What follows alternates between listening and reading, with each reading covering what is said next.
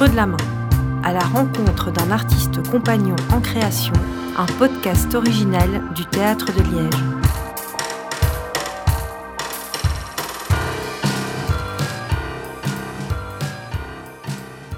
Je suis avec euh, Selma Laoui qui va nous parler donc, du spectacle science-fiction qu'elle vient de créer au Varia et qui viendra au Théâtre de Liège très prochainement. Donc Selma, bienvenue, merci beaucoup.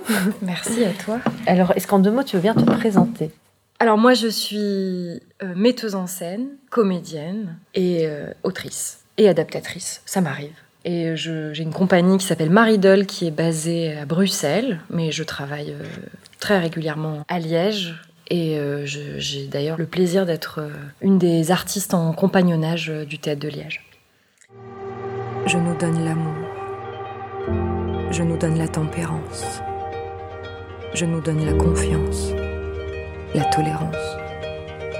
Je nous donne le courage, la prise de risque, le plaisir d'être seul, le plaisir d'être ensemble.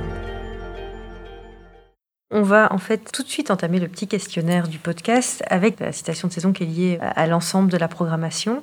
Donc il y a une citation de Anne Cagne. Donc la voici. Il y a plein de fleurs là-bas, là où c'est clair. Pourquoi tu marches où il fait noir? J'aime beaucoup cette phrase parce que je trouve que ça peut être une phrase qu'on s'adresse à soi-même ou qu'on on adresse à l'autre et ça me renvoie à quelque chose de très poétique et de très pragmatique en même temps. Moi, ça me renvoie à quelque chose que j'aime euh, dans l'art, dans le théâtre, c'est-à-dire euh, à la fois euh, une manière de créer, de composer très concrète, simple, directe et en même temps avec un jeu sur le clair et l'obscur. Et je trouve que dans cette citation, il y a quelque chose de cet ordre-là. Et après, j'aime beaucoup l'autrice qui a dit cette phrase, donc ça aide, euh, Anne Kang. Je vais d'ailleurs euh, travailler sur un spectacle euh, qui est une adaptation d'un de ses romans, qui s'appelle La végétarienne et qui est magnifique. Voilà.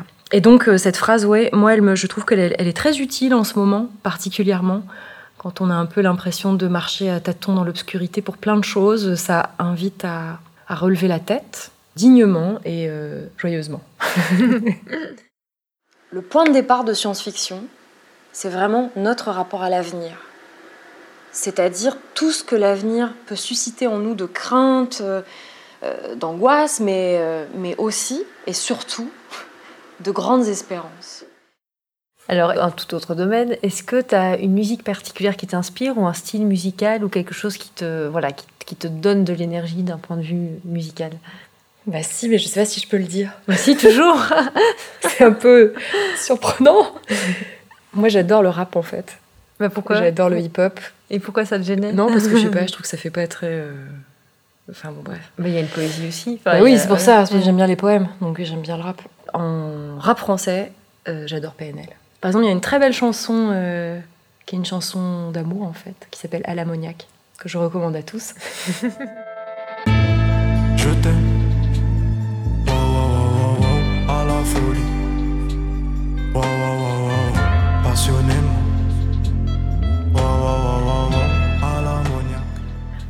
très poétique et, c'est un rap euh, euh, très planant comme ça, où il y a beaucoup de dureté et en même temps, comme c'est une musique un peu de drogué, euh, c'est Ça marche. il y a un côté paisible.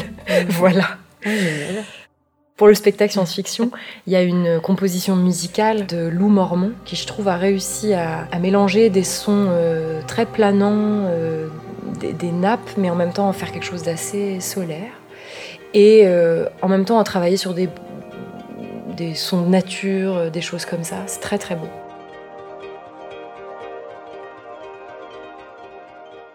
Alors, on continue le petit questionnaire. Et donc, un personnage euh, de fiction ou de réalité qui te fascine? Alors, depuis quelques années, j'essaye de, de- de me faire un petit panthéon personnel d'autrices oubliées ou méconnues extraordinaires. Donc, parmi elles, je suis très fan de Audre Lorde, qui est une poétesse euh, afro-américaine, une militante euh, féministe lesbienne et euh, qui écrit une, poésie absolument dingue, qui est une personne et aussi une figure, un personnage mythique presque. Voilà, donc c'est très très beau. Dans nos yeux, je vois l'intolérance. Je vois la peur. Je vois le racisme. Le manque de confiance. Dans nos yeux, je vois la guerre, la solitude, la maladie, la méchanceté.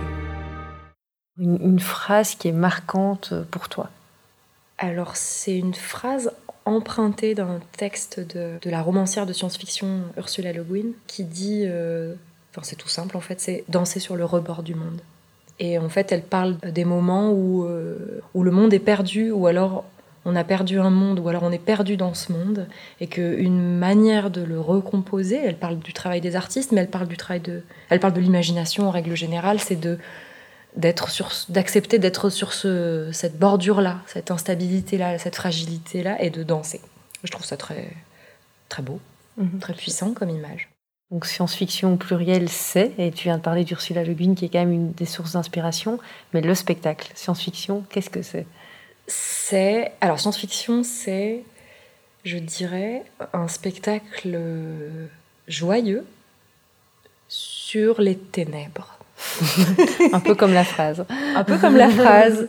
Non, c'est-à-dire, je pense que c'est, il y a beaucoup de légèreté et de, il y a des, ouais, il y a des endroits même de comédie, etc. Mais il est né d'un, moi plutôt d'un, d'un, état euh, émotionnel euh, complexe et je pense que beaucoup de gens partagent euh, en ce moment avec moi, plutôt anxiogène, mm. plutôt de, de questionnement sur l'avenir. Qu'est-ce qui va se mm. passer Qu'est-ce qu'on va devenir Où est-ce qu'on va et malheureusement, parfois, les réponses qu'on a, c'est on va dans le mur.